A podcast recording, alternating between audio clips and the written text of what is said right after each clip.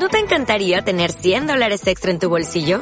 Haz que un experto bilingüe de TurboTax declare tus impuestos para el 31 de marzo y obtén 100 dólares de vuelta al instante.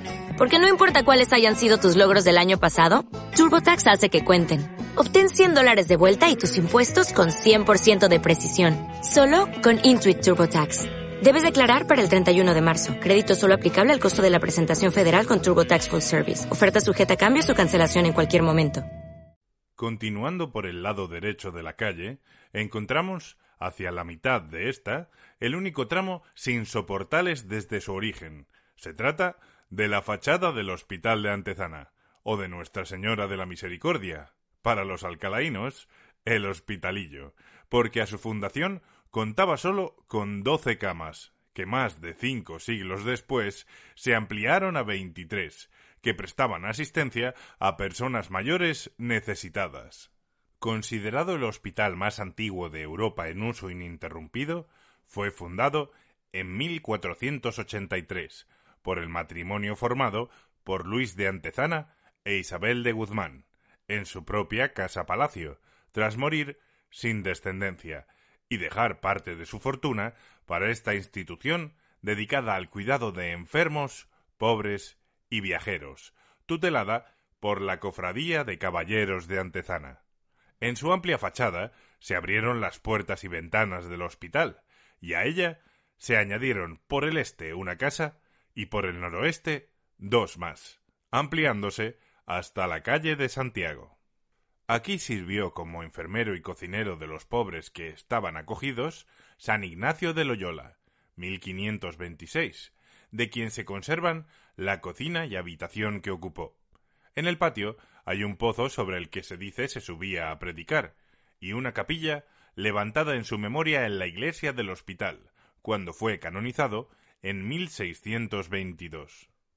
También trabajó aquí como zurujano sangrador el padre del autor del Quijote, Rodrigo de Cervantes, cuya casa familiar compartía un muro medianero con el hospital.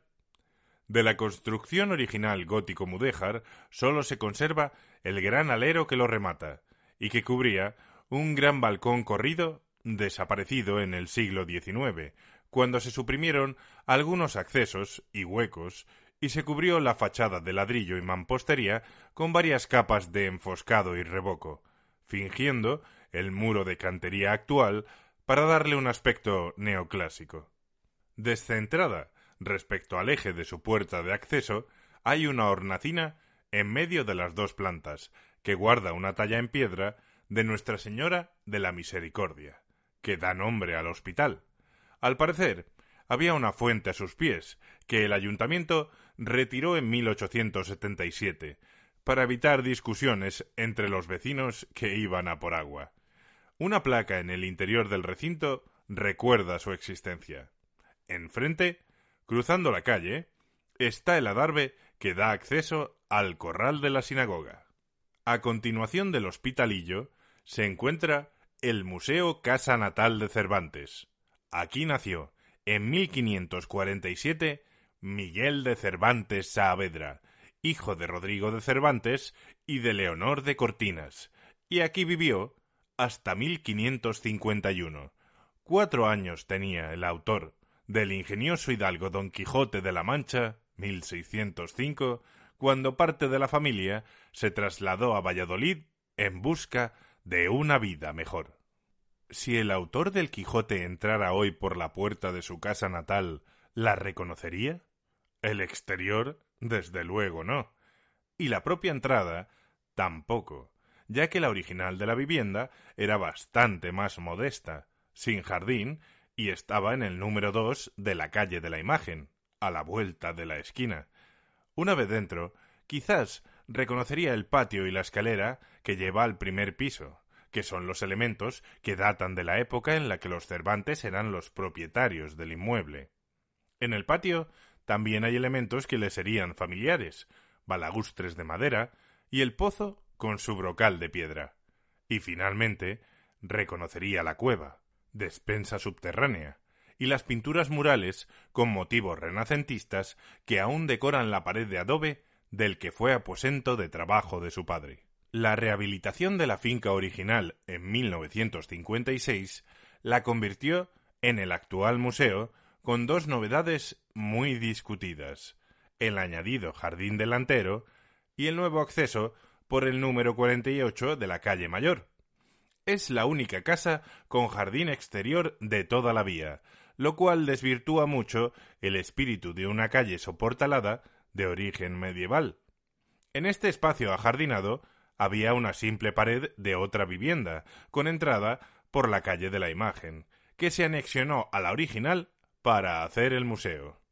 Este recrea una vivienda acomodada tradicional española de mediados del siglo XVI, llena de muebles y objetos de época que evocan un ambiente muy confortable que nos traslada a la vida cotidiana del siglo de oro, pero lejos del verdadero estatus social que padecían los Cervantes. También posee una gran colección de obras cervantinas, con piezas importantes como una primera edición de la primera parte del Quijote, editada en Lisboa en 1605. La entrada es gratuita y cuenta con una programación estable de exposiciones y otras actividades, teatro, talleres, actividades infantiles, que se pueden consultar en www.museocasanataldecervantes.org.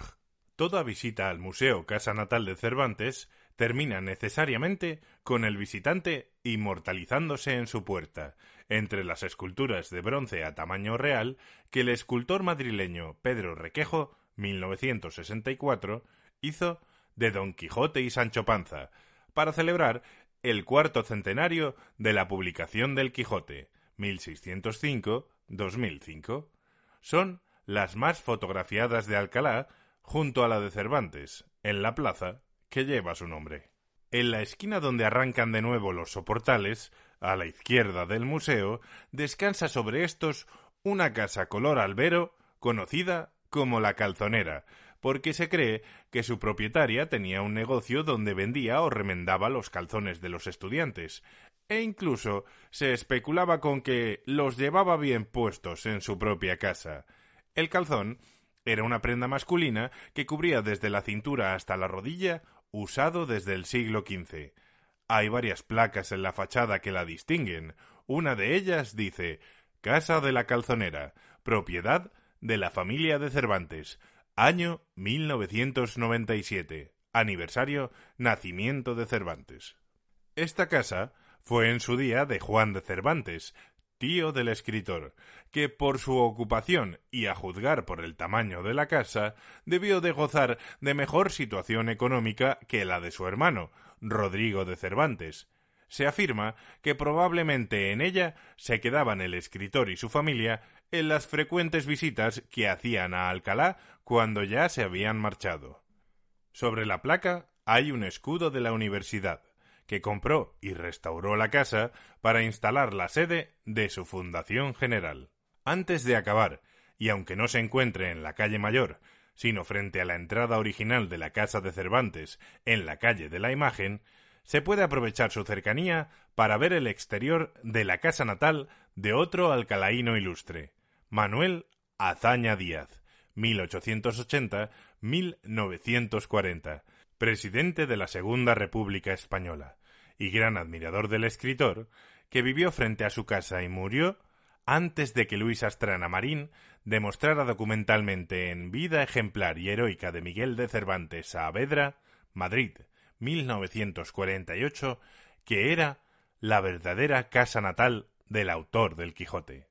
Hasta aquí los sitios imprescindibles que hay que visitar en la calle Mayor.